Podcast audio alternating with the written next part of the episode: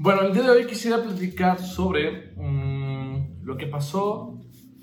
eh, lo que pasó el día de las elecciones, los resultados que hubo y em, las reflexiones que me dejan a mí que dejan, y, que, y también sobre las reflexiones o los discursos que dejan en, en, pues, en varias personas, ¿no? Que, que hasta el día de hoy, después de ya muchísimo tiempo que, que sucedieron las elecciones, relativamente, eh, siguen discutiendo sobre lo mismo.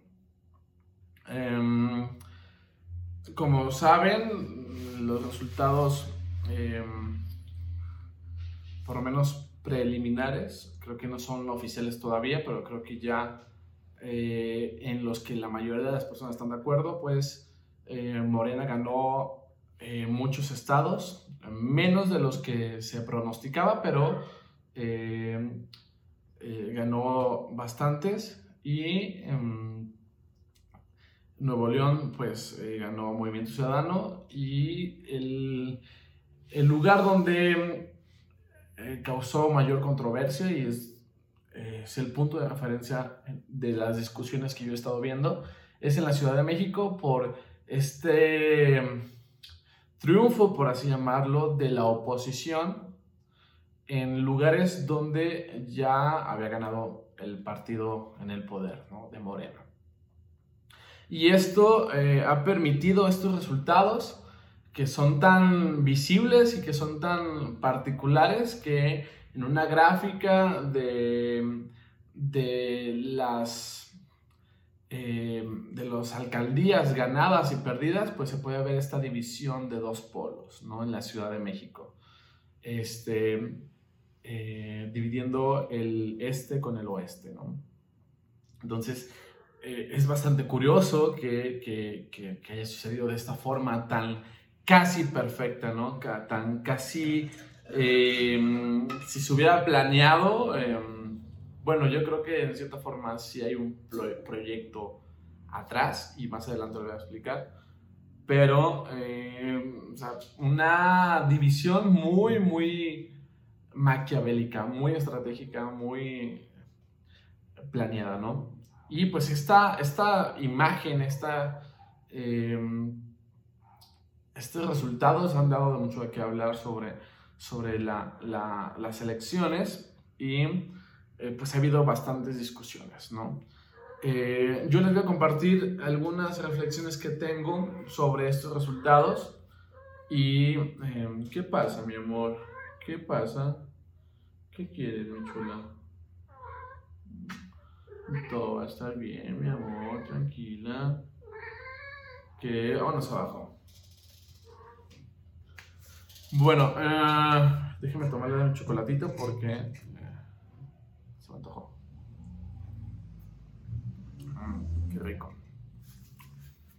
Bueno, um, que aunque ponga el ejemplo de, de Ciudad de México principalmente, creo que las reflexiones que voy a compartir creo que tienen que ver con la mayoría de el, el, o el resto de la República, ¿no? La mayoría de las entidades eh, eh, de, de, nuestro, de nuestro país y que una interpretación local puede servir para interpretar algo más global, ¿no?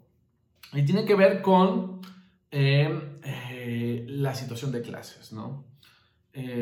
estas elecciones todas las elecciones tienen que ver, pues, pero más estas eh, tuvieron que ver con eh, la situación de clases en las que se divide, se subdivide eh, nuestro país, ¿no? Y la sociedad mexicana. Em, yo no estoy muy de acuerdo en esas subdivisiones de clase alta, clase baja, clase baja, media baja, eh, clase baja, baja, clase baja alta. Yo no estoy muy de acuerdo en esas eh, eh, subdivisiones. Yo me siento más cómodo con la interpretación de que hay solamente tres. Em, clase alta, media baja. Y mmm, en esas elecciones se vio bien marcadas estas em, estas, estas, estas eh, clases, estas divisiones y los intereses que tienen estas, estas clases eh, sobre su propia condición de clase. ¿no? Em, y esta situación de clases y al intentar eh, entender cómo funcionan estas clases y em, cómo se relacionan, pues nos ayudaría, para mí por lo menos, a entender el resultado de esas elecciones. Que no es casualidad, sino que es consecuencia de, este, de esta conciencia de clase, ¿no? Y de la forma de entender las clases, ¿no? Eh, primero quisiera mm, hablar sobre la construcción o cómo lo entiendo las clases sociales. Y em, lo primero que tengo que decir es que entenderlo como, y lo que hace la mayoría de las personas, las, los ingresos que percibe una persona, eh, no es suficiente para entender lo que es una clase o en la clase en la que pertenezco yo. Eh, es un parámetro, sí, pero no es suficiente. Si utilizáramos ese único parámetro de los ingresos, em, los números no son bastante, bastante buenos, ¿no? Eh, el 40 del 40 al 45% de la población de México vive en pobreza extrema, entonces está en una clase social baja.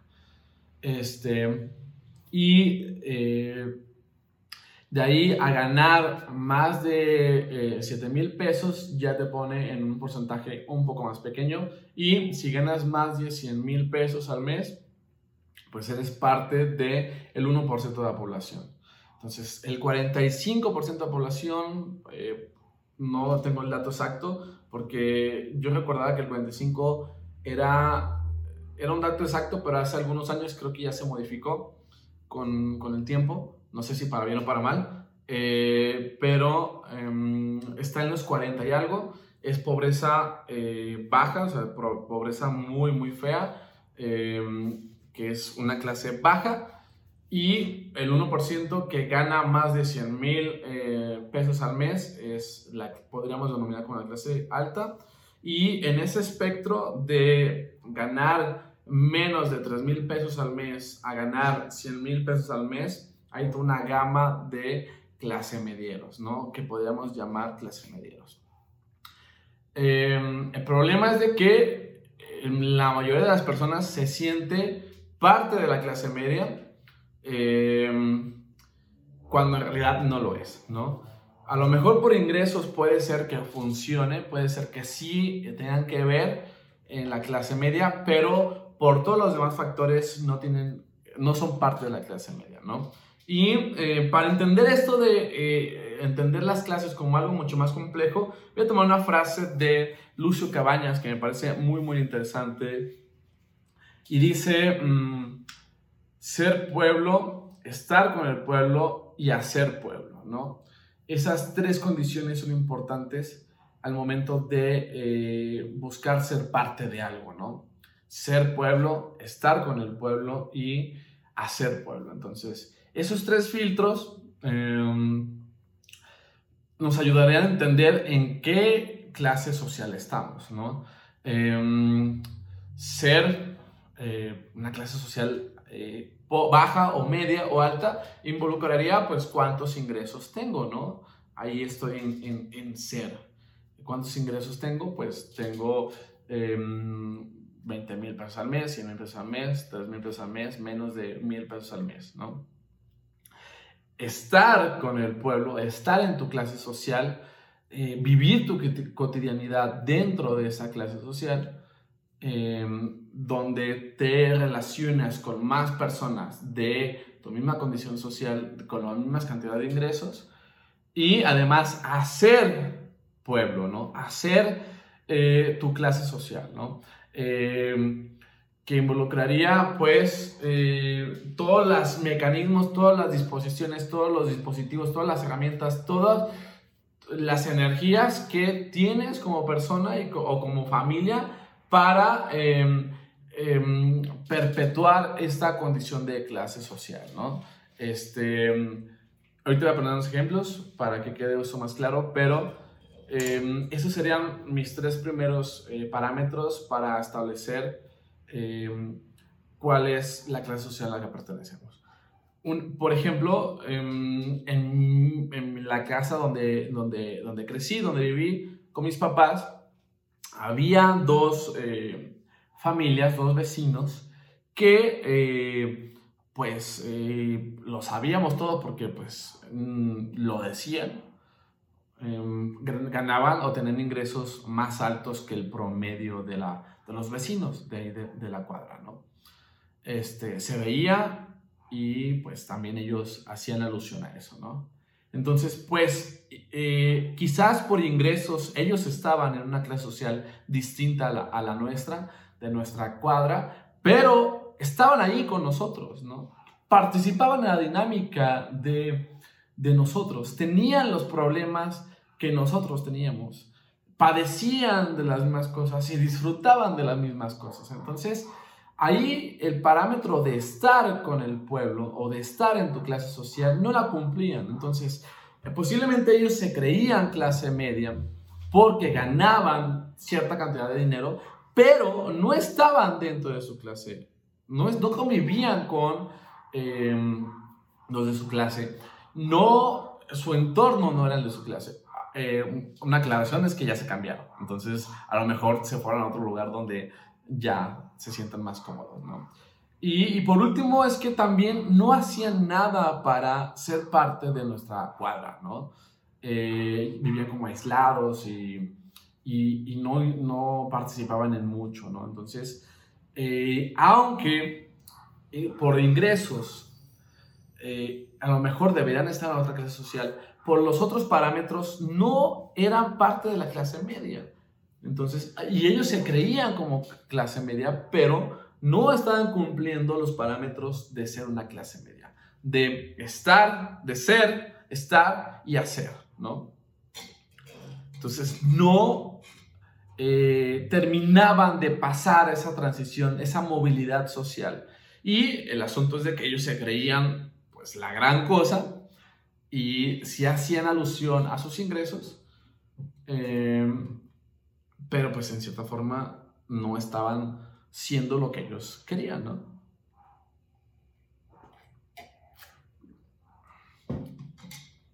Entonces, ser parte de una clase social no solamente tiene que ver con los ingresos, sino con la forma en que te desenvuelves en el mundo, el capital social que tienes, el capital cultural que tienes, el, capital erótico que tienes, eh, y cómo se relacionan todos los demás capitales eh, que, eh, en relación con otro tipo de personas, ¿no?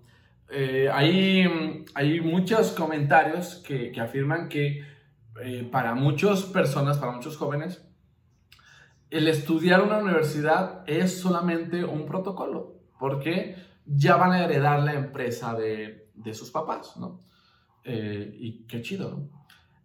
Pero también sirve para vincularse con otras personas que también son hijos de otros papás importantes de ingresos altos y entonces generan estos vínculos, este capital social, ¿no? Entonces, el capital social que yo voy a desarrollar estudiando en una escuela pública va a ser muy distinto al capital social que se desarrolla en ITESO, en la UNIVA, en, la UAG, en el TEC, en cualquier otra universidad privada costosa. Entonces, ahí involucra una cuestión de clases, ¿no?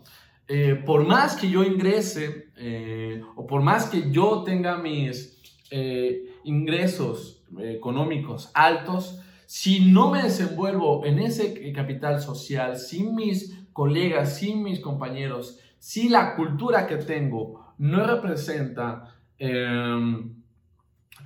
em, o no compagina con la la clase social de otras personas, entonces no soy esa clase social, ¿sí? Aspiro a ser esa clase social, me creo eh, ser otra, de esa clase social, pero no lo soy, ¿sí? Y eso sucede eh, en, dos, en dos lugares, ¿no? Las personas que, que lo que se llama nuevo rico, donde pues eh, lograron moverse socialmente en, en la escalera de la economía y pues todas esas culturas, todas esas tradiciones, todo ese lenguaje, todo ese simbolismo, todo eso que traían de la calle del pueblo de, la, de abajo, pues lo tratan de llevar este, a la siguiente clase y pues hay este choque, ¿no? Y hay películas, novelas que, que dramatizan esta, este tipo de situaciones, ¿no? Entonces, ahí está eh, este ejemplo. Y otro es, eh, pues, estas personas que todo el tiempo están aspirando a querer ser más y más, ¿no? Y que su aspiración es lograr hacer cosas eh, que están por encima de lo que incluso pueden, ¿no? hacer. Y, y, hace poco escuchaba una afirmación que decía, a ver, ¿en verdad eres clase media o eres una clase endeudada? ¿No? Y eso fue una pedrada para mí, ¿no? Em, porque yo soy una persona que vive endeudada, ¿no? Por favor, denme dinero para pagar mis deudas. Entonces, eh, pues, desgraciadamente, em, para poder acceder a ciertas cosas, pues me tengo que endeudar, ¿no? Eh, para comprar un celular, pues me endeudo. Para comprar esto, pues me endeudo. Entonces, em, eh, yo no puedo decir que soy de, estoy dentro de una clase media una clase alta, aunque quizás por los ingresos sí, pero todo lo demás de mi persona y todo lo demás de, eh, de mi relación y de mi, lugar en el mundo no tiene que ver con esa clase, ¿no? Por, em, por el lugar donde crecí, por las aspiraciones que tengo, por mi capital social, por mi eh, capital cultural. No, el acceso a la cultura que tuve, al entretenimiento, a las formas de conocimiento que tuve, eh, no, no las tengo y, posiblemente no las voy a tener nunca. Entonces, eh, por más que incremente mi salario, eh, hay cosas que no voy a entender o que me voy a tardar más en entender o que a lo mejor ya mis hijos van a entender, que eso, eso suele pasar bastante.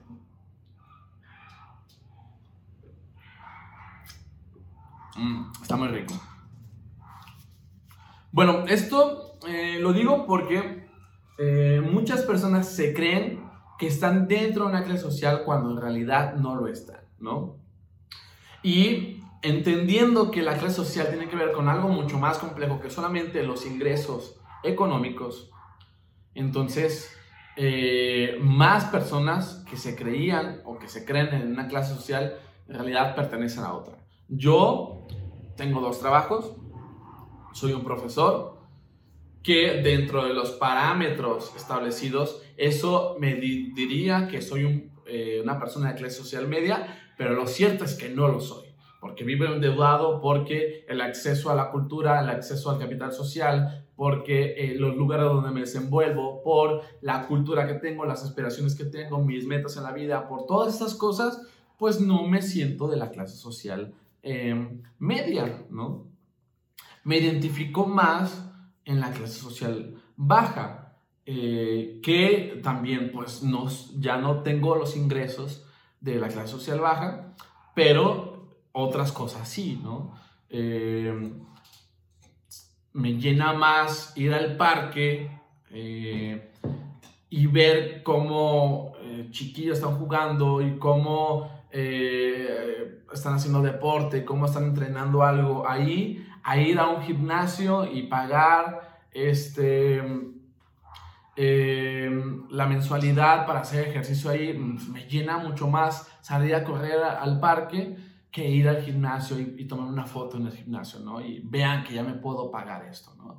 Me llena más hacerme eh, un café eh, de olla eh, que llegar hasta, al Starbucks y al Starbucks y eh, pues aparecer ahí con mi fotito, ¿no? Con mi nombre. Entonces, ahí es donde yo no me identifico con la clase media o con la clase alta, mucho menos con la clase alta, ¿no? Me identifico más con eh, una clase trabajadora que vive al día, que eh, si deja de trabajar pues, se queda sin dinero.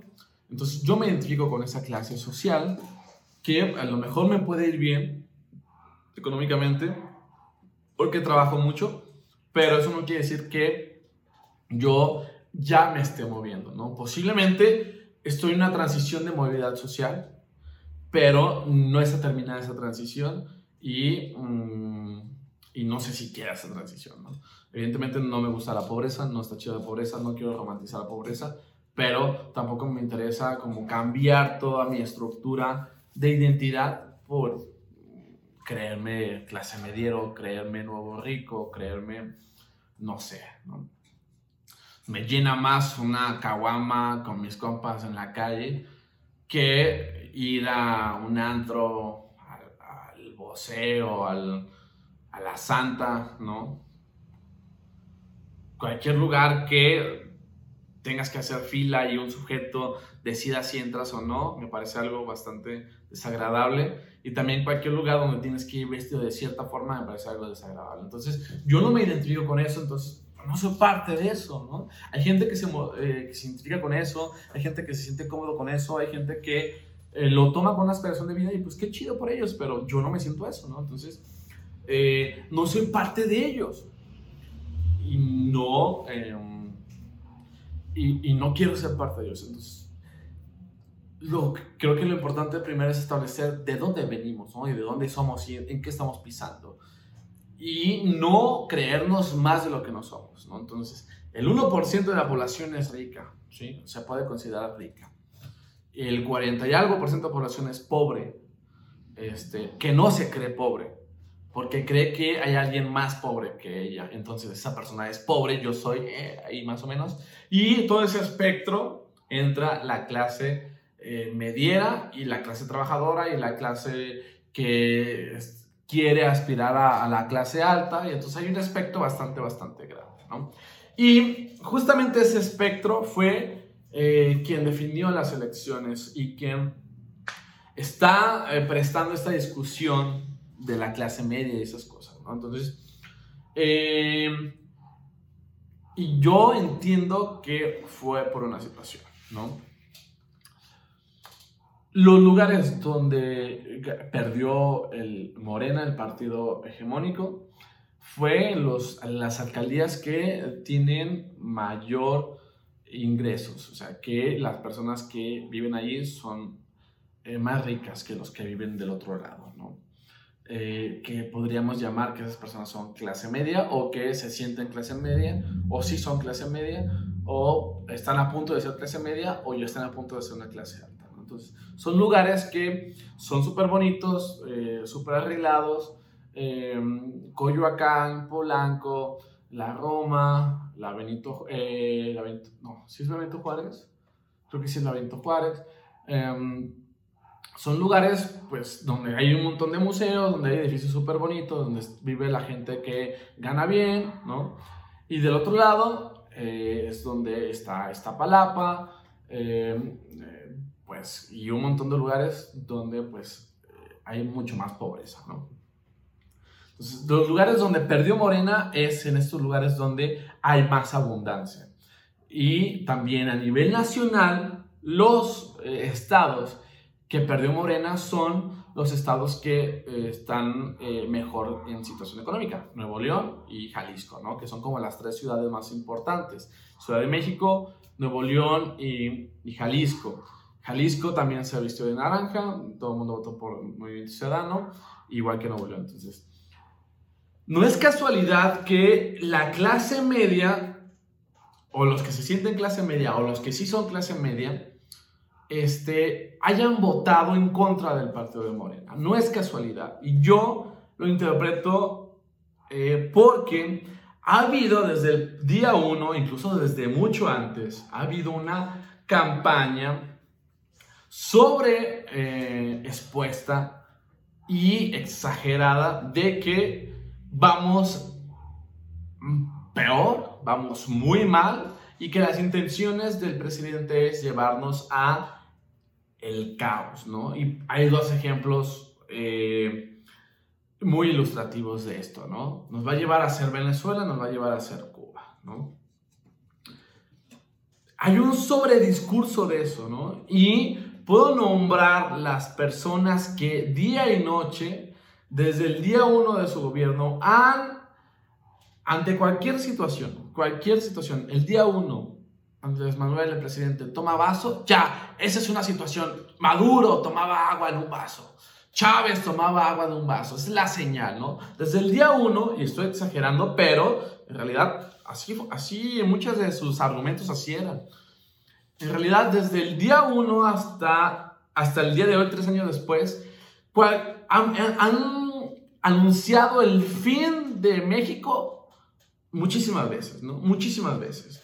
En estas elecciones pasadas se decía que iba a ser el fin de la democracia y que iba a ser el fin del INE y iba a ser el fin de un montón de cosas, ¿no? Y ahora resulta que la democracia de México vive, que está súper fuerte, que no sé qué, contradictorio. Pero entonces hay un discurso que se nos ha vendido todo el tiempo de que vamos a estar peor, de que este eh, presidente nos va a llevar a, a, Venezuela y eh, pues tenemos que pararlo, ¿no? Y a ver, este discurso llega a muchas personas, ¿no? Y repito, puedo decir nombres de personas que día y noche se han dedicado a no de hacer difamaciones, porque puede ser que haya cosas que esté mal, o sea, yo no voy a hacer una, una apología al gobierno de Andrés Manuel, ¿no? Hay cosas que lo está haciendo fatal, hay cosas que la está haciendo más o menos, hay cosas que está haciendo bien y hay cosas que debería de eh, cambiar, ¿no? Si su proyecto es para allá, debería de cambiar un poquito. Yo no voy a hacer una apología a su gobierno, pero lo que sí creo es que ha habido un exceso de fatalismo sobre cualquier tipo de, situación en el gobierno. Y puedo decir nombres, eh, los Krausen, eh, el padre del hijo, em, hay un tipo que hizo un canal que bueno, ya no a decir, pues, pero sí hay personas y yo las consumo, ¿sí? ¿Por qué? Porque me gusta todo el tiempo estar consumiendo a personas que piensan ideológicamente distinto a, a mi posición, ¿no? Para eh, ver qué están pensando y, para yo en mi mente construir argumentos o contraargumentos para, para, eh, pues para destruirlos, sus argumentos o para ver hacia dónde va la discusión y, ver cómo yo puedo contraargumentar. ¿no? Entonces todo el tiempo estoy consumiendo eh, opiniones que son contras a mi posición ideológica. ¿no? Y por eso les digo con mucha certeza de que ha habido un exceso y exceso y exceso del fin del mundo. O sea, México se ha acabado desde hace muchísimo tiempo, desde hace tres, años. La primera decisión de Andrés Manuel nos, nos iba a llevar al fracaso. Y seguimos aquí, ¿no? Entonces, ese discurso sobreexpuesto y sobre eh, alarmante y, y sobre fatalista y un exceso de ese discurso tiene eco solamente en una clase social. En la clase social alta, que en verdad son ricos, ¿sí? que, que, que ni siquiera trabajan, que nomás salen en, las, en, las, en los eventos, como Carlos Slim, ¿no? O sea, el sujeto ni trabaja, nomás firma y eh, va de un lugar a otro porque es la imagen y ya, pero te aseguro que ninguna decisión la toma él, sino hay un equipo que él nomás, oye, tomamos, decidimos esto, tú firma. Y se puede ir... Eh, puede darse un año sabático y, su riqueza no se va a ver afectada, ¿no? Esas personas son verdaderamente ricas. Y evidentemente hay más personas em, como Slim, no muchas. Se habla de que son como 20 familias. Este, pero ahí están. A ver, esas personas no les importa lo que pase con el país, ¿no? Aunque lo digan y aunque digan que aman a México, esas cosas, no porque su riqueza no se basa principalmente o únicamente en lo que sucede en un país. Slim es dueño de un montón de cosas en el mundo. ¿sí? Tiene negocios en Estados Unidos, tiene negocios en Latinoamérica, tiene negocios en un montón de lados. Si algo pasa mal en algún país, pues tiene otros lados donde no se va a ver afectado. Entonces, ese discurso de que México va a ser Venezuela no les afecta a ellos. Y principalmente porque posiblemente ni viven aquí en México o, tengan casas en un montón de lados y es bien fácil, bueno, se está yendo esto a la mierda, pues vámonos a otro país y ya, ¿no? Porque lo pueden hacer, porque tienen casas en otros lados. Entonces, ese discurso de el presidente nos va a llevar a Venezuela no tiene sentido para ellos. No van a perder nada. Y lo hemos visto, crisis tras crisis tras crisis. Slim sigue siendo millonario. La crisis del 94 no le hizo nada.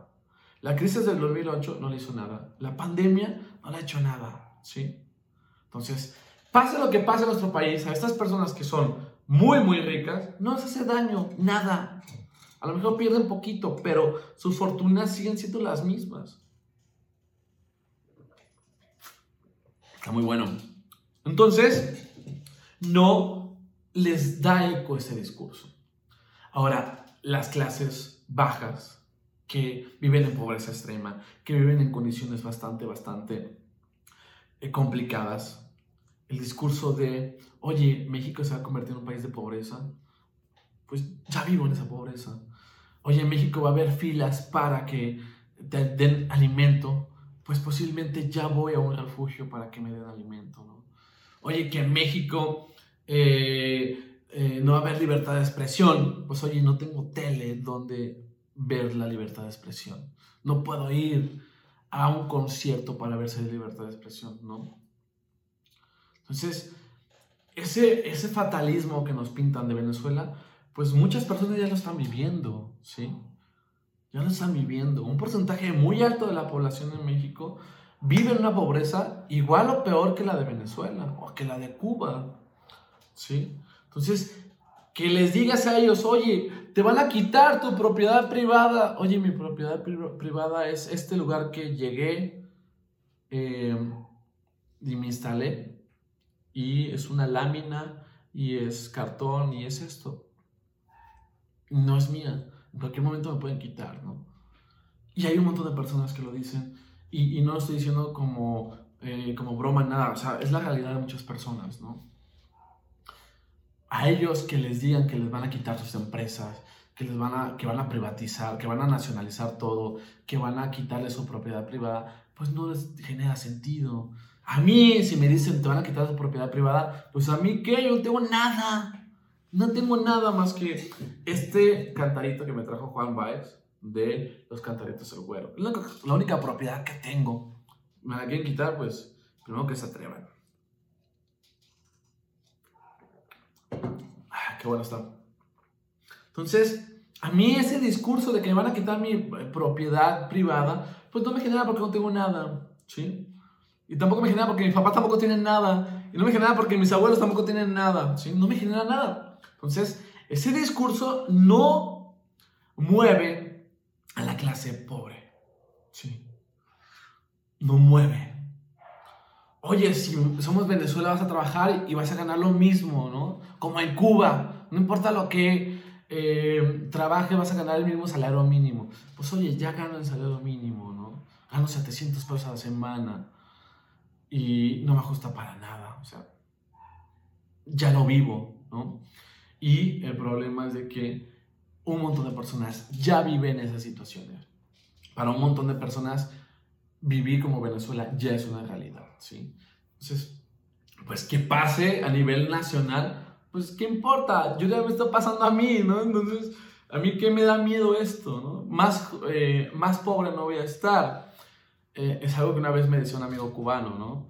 Yo le preguntaba, oye, eh, hace algunos años, le preguntaba, oye, ¿qué crees que pase con, con Donald Trump y, y, Cuba, no? Y me decía, a ver, los cubanos ya no podemos estar peor, ¿sí? Este, o sea, ya estamos contra la pared y ya no podemos estar peor, ¿no? Entonces, igual, o sea, la gente que vive en condiciones de pobreza extrema y de marginalidad y, de, de, no tener los mecanismos para poder acceder a una mejor vida, ya no puede ser más pobre, ya no puede estar peor. Este, ya la vida para esas personas pues es ganársela día con día, ¿no? Y, a mí me tiene sentido eso porque yo si no trabajo un día, pues no gano dinero y, no como ese día, ¿no? Entonces, este, eh, las personas que, tenemos que ganarnos el pan todos los días, pues no nos preocupa eso porque pues así estamos, ¿no? Llevamos toda la vida, toda la vida he estado viviendo así, ¿qué me preocupa, no? Otros 20 años más, pues no pasa nada, porque ya llevo 25, 27 años viviendo así, ¿no? Donde... Eh, pues no viví en pobreza extrema, pero sí viví con muchas limitaciones y, y, las cosas que yo deseaba, pues no siempre se, se conseguían, ¿no? Se tenía que, eh, eh, no teníamos que acoplar con lo que había, con lo que ajustaba y ya, ¿no? Y, y creímos, mi familia y yo, que, que, la educación era la forma para, para tratar de mejorar nuestras condiciones, ¿no? Y, en eso estamos apostando, eh, en creer que la educación es una forma para, para salir adelante, ¿no? Este, ya les diré si funcionó o no funcionó, pero por lo menos ahorita estamos intentando. Entonces, ¿a quién sí le genera eco ese discurso de que el presidente nos va a llevar al comunismo, al, eh, a la destrucción? A la clase que se identifica, aunque lo sea o no lo sea, pero que se identifica como clase media. Sobre todo a esas personas que hace algunos años vivían en pobreza y que por alguna situación, por estudio, por suerte, por trabajo, para trabajar un chingo, lograron tener mejores ingresos, se sienten clase media y que alguien les diga, oye, vas a regresar a ese lugar donde estabas, evidentemente, evidentemente es, es, espantoso, ¿no? Y te da miedo. Y, y, yo no tengo duda de lo que estoy diciendo porque hace poco hablaba con un primo que, que es profe y que él pudo mejorar la situación económica de su familia este, considerablemente y me da mucho gusto por él y si me dice, oye, pues mientras que ya sabes quién, no haga una tontería, ¿no? A ver, ¿qué te va a quitar a ti, no? O sea, ¿qué vas a perder tú? Y pues el problema es de que él tiene miedo de perder lo que le ha costado, ¿no? Y sí, o sea, qué feo eh, vivir con ese miedo y qué feo que, que pueda pasar, ¿no? Que, que lograste tener una comodidad, una tranquilidad económica y que pues resulta que otra vez te tienes que preocupar por el día al día, me parece una, una cuestión un poco de miedo, sí, sí, sí. Pero entonces eso, ese discurso de ser Venezuela, ese discurso de, del fatalismo, de que, de que el presidente lo está haciendo fatal, solamente tiene eco en esta clase que se cree clase media o que es clase media, ¿no? principalmente en los, de los que vienen de una clase social abajo y que lograron eh, tener mejores ingresos, a esos les preocupa, principalmente a ellos. Pero también a los que pues de toda en toda la vida pues han sentido eh, clase media y pues tienen miedo de que también les quiten sus cosas, ¿no? Y es, y es, y es, es válido pues sentir ese miedo, ¿no? Y no los juzgo y, y, y estoy de acuerdo, ¿no? A mí si, si alguien eh, me quita la posibilidad de tener una mejor vida, pues es un enemigo, ¿no? Eh, nadie nos debería de detener ante la posibilidad de, tener un mejor futuro, ¿no? Eh, al contrario, tenemos que ser ayudantes para que las demás personas puedan tener una mejor vida. Entonces, eh, lo entiendo en ese aspecto. Entonces, ese discurso, ese sobrediscurso de ciertas personas le genera un eco en ellas y votan en contra para evitar esa catástrofe, ¿no? Y no es por nada que nunca habíamos visto a cierta clase en las calles protestando, ¿no? Nunca habíamos visto eso. Y salen allí con sus camisas blancas, su sombrerito, ¿no? Y eh, envueltos de un montón de, situaciones clasistas, ¿no? Que es otro problema que después hablaré si, si hay tiempo, ¿no? De cómo la clase eh, media y, alta, pues está eh, cargado de racismo y de clasismo, ¿no? En estas marchas podemos ver a las personas que ayudan en sus casas, a, los sirvientes o, a los amos de casa, o no, no, a los, a los mayordomos o a los trabajadores del hogar, este, cargando las lonas, ¿no? Cargando las lonas. Eh, con un letrero que decía, no me quites mi dinero, no me quites mi casa. Señora, seguramente señora apenas está comprando una casa de Infonavit, ¿no? Con el salario que usted le da. Y que seguramente usted ni siquiera tiene el seguro, ¿sí? Que le está en la ilegalidad completamente, ¿no? Entonces, eso es algo bien curioso, ¿no? Cómo de repente, de la nada, sale esta clase en media, esta clase que se siente eh, afectada a protestar, ¿no? Y sobre todo, y lo más hipócrita que me parece quizás, es que piden que las demás se unan, ¿no? A ver, ¿cuándo te uniste? Cuando dolían cosas en las clases bajas, ¿no? ¿Cuándo te uniste? Cuando eh, a hombres y mujeres, mujeres y hombres, comerciantes de flores fueron atacadas este, por policías estatales, municipales y federales, ¿no? Eh, y hubo manifestaciones. Pues no, seguramente esas clases medias estaban de acuerdo porque están en contra de el comercio ambulante, ¿no? Porque se ve feísimo en las calles, ¿no? Entonces, ¿cómo esperan que ahora la clase media eh, o que las clases bajas se unan a la clase media si las clases medias nunca se unieron a las clases bajas, ¿no? Y importante, no caigamos en el contraargumento de es que ¿por qué divides? Es que ¿por qué polarizas? Es que esto no son una guerra de clases. A ver, claro que son guerra de clases. Claro, ¿sí? El no querer verlo es, es otra cosa, ¿no? Y el asunto es de que cada clase se quiere perpetuar en su clase, ¿no? La, la, clase alta no quieren dejar de ser clase alta y van a hacer todo lo posible para no dejar de ser clase alta. Los de la clase media, que si son de verdad, van a querer ser clase media y no perder sus, posibilidades. Y la clase baja va a intentar eh, moverse socialmente y no está mal. Lo que está mal es eh, aspirar a ser una clase social que no eres, ¿no?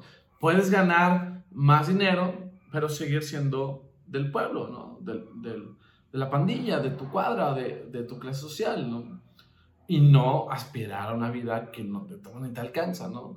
Yo podría decir, soy clase media, pero pues no me alcanza a ir a jugar el golf o el tenis o a tener un club, ¿no? A ir al club o a estar cada fin de semana de fiesta, ¿no? En, en lugares chidos, exclusivos, ¿no? O, o, de que de un día, oye, vámonos a Vallarta, vámonos, sí, vamos. No, o sea, si quiero ir a un lugar, tengo que planear con un montón de tiempo y recortar acá y acá, ¿no? Pues soy clase baja, ¿sí? Y me siento orgulloso de eso. Y, y está chido ser clase baja, ¿no? Porque ahí está mi familia, porque ahí están mis amigos, porque ahí están mis alumnos, porque ahí está la gente que quiero, ¿no? Y algo muy importante, que eso lo proponía Marx, es la conciencia de clases, ¿no? Y eso también lo dice Lucio Cabañas, estar con el pueblo, ser pueblo y hacer pueblo. Entonces, eh, y yo, por ejemplo, lo hago al decidir no trabajar en una, en una escuela privada. ¿no? Yo creo que mi labor y lo que yo tengo que ofrecer como profesor está en la trinchera de la escuela pública. Ahí donde los alumnos están en situación económica grave, situaciones familiares graves, ahí está mi batalla. No en esos colegios, colegios donde los chavillos tienen otros problemas, eh, pues que también son graves, que son legítimos, pero pues que no batallan en ciertas cosas, ¿no? Mi batalla está en, en, en, la escuela pública y tampoco en cualquier escuela pública, ¿no? Ahorita estoy trabajando en Polanco, donde se sabe que es una, es una colonia bastante complicada y ahí estoy muy cómodo y yo me siento parte de Polanco y me duelen los problemas de Polanco porque son los problemas de mis alumnos y trato de involucrarme y trato de hacer algo para ayudar a esos chamacos, ¿no? Por cierto, un abrazo y un beso a todos mis alumnos de Polanco. Entonces, ahí está mi compromiso y ahí está mi conciencia social, ahí está mi conciencia de clase, de que yo, eh, mi preocupación, mis dolores están con ellos. No me preocupa lo que... Eh, eh, pase en cierta colonia eh, que vive gente que le va muy bien, ¿no? Que se preocupa porque este, no están pintadas sus, sus calles, ¿no?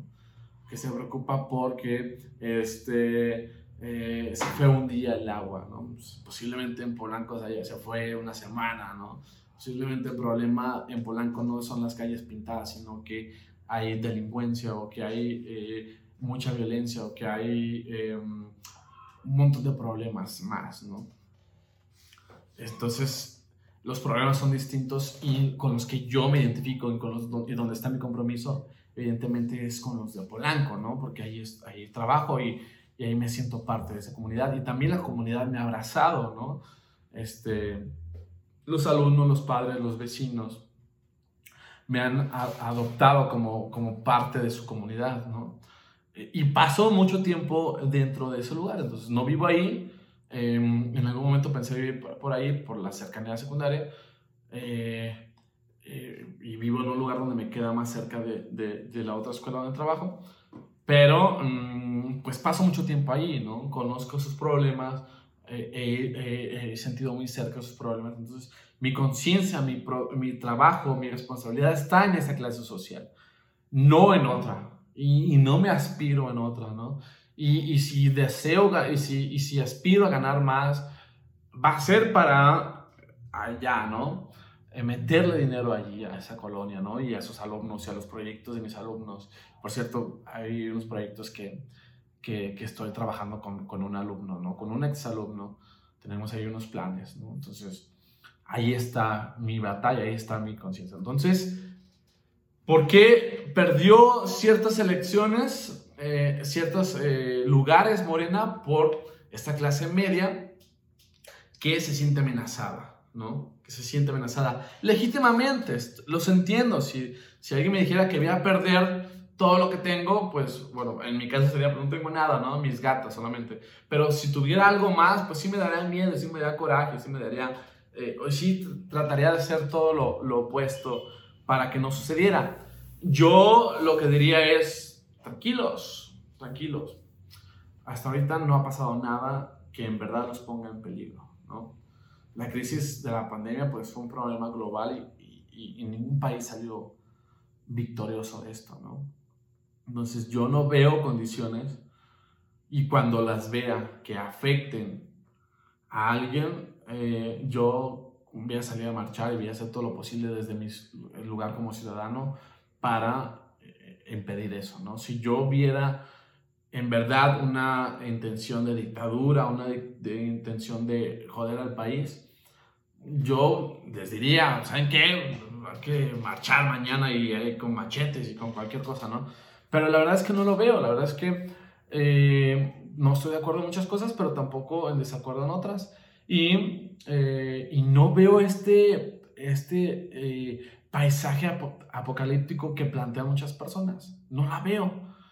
Y, y, y, no me genera eco. Entonces, yo solamente pediría que le bajen a sus cosas y em, pensemos más con la razón y no con, con las vísceras ni con el miedo porque el miedo eh, es tremendo. Entonces yo creo que por eso, y, eso también pasó a nivel nacional, los, estados con mayor eh, ingresos como Monterrey, pues por eso ganó eh, Movimiento Ciudadano, ¿no? Y más con este discurso de Samuel diciendo, el, el centro nos quita mucho a nosotros, ¿no? Nosotros deberíamos de tener más, y el sur son unos mantenidos, ¿no? O sea, con ese discurso que también es igual clasista y también habla de este temor de la clase media, de que les quiten lo que tienen, ¿no? Entonces, eh, por eso ganó Samuel, ¿no? Por este discurso de que, eh, obviamente por eso y porque su, pareja, su esposa es una influencer, ¿no? Que vendió muy bien a, a ese candidato, ¿no? Entonces hay una, hay, hay una entidad, también en Jalisco pasa, pues que se siente amenazada con este gobierno y evidentemente va a hacer lo posible, ¿no? ¿Por qué no lo hicieron antes? Porque otros gobiernos no se sentían amenazados. ¿Por qué hasta ahorita? Porque hasta ahorita eh, han escuchado la amenaza, ¿no? La amenaza que ahí viene. Pero no ha llegado y posiblemente nunca llegue.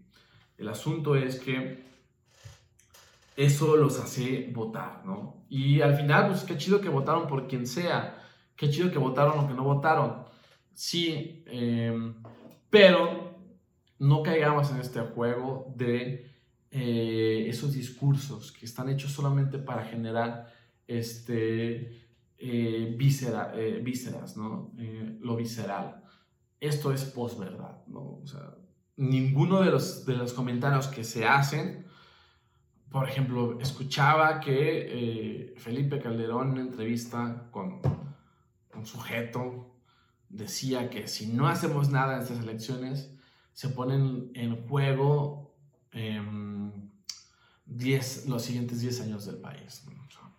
¿Con qué clarividencia puede decir eso? ¿no? O sea, y más en estos tiempos postmodernos y de liquidez, ¿no? Donde una cosa cambia eh, de la noche a la mañana, la pandemia hizo que el planeta se detuviera de un día para otro. ¿Y con qué, con qué pantalón se atreve a decir este sujeto, Calderón, que si gana todo el presidente del partido Morena, se convierte en una dictadura y pone en riesgo toda la, la 10 años del país, ¿no? O sea, eso es una arrogancia y una clarividencia que ni Walter Mercado la tenía, ¿no? un y, y, vende ese discurso, pero ¿por qué vende? Porque genera eco en cierta eh, población que es la clase media. Entonces, amigos, para terminar, sean, tengan conciencia de su clase y revisen bien de qué clase social son, ¿sí? Eh, y si somos pobres, pues seamos pobres y ya, ¿no? Y está chido ser pobre en el sentido de, eh, no quiero romantizar la pobreza, pero en el sentido de, em, de que mi responsabilidad y mi trabajo y mi lucha y mi este, aspiraciones como profesional, como persona, están en mi clase social, ¿no? En ese sentido está chido porque mi trabajo colectivo está ahí. No quiero romantizar la pobreza, no me gusta eso, no me gusta enterarme de los problemas de mis alumnos económicos, pero me gusta estar poniendo una, un granito de arena ahí en esa comunidad y ahí en ese sector, ¿no? que podría estar apuntando en otro lado, ¿no? Pero pues no lo voy a hacer. Y primero pues identifíquense en qué clase social son con mucha claridad y, no aspiren a ser clases social que no les pertenecen. Y otra, hay que eh, razonar bien las cosas y huir de la posverdad, ¿no? Aunque nos genere una, una intensidad, una emoción muy fuerte, eh, no quiere decir que sea muy real. Y creo que ese es el problema que está pasando con este discurso, discurso en contra del, del gobierno actual. Que hay discursos que invitan mucho a las emociones de, grotescas, ¿no? De odio, de ira, de miedo. No van a perder nada, a menos de que se hereden a su junior, que no le echa ganas a la escuela y que se gasten todo en viajes con sus amigos. Em, pero nadie se los va a quitar, no estamos en ese camino, nadie lo ve.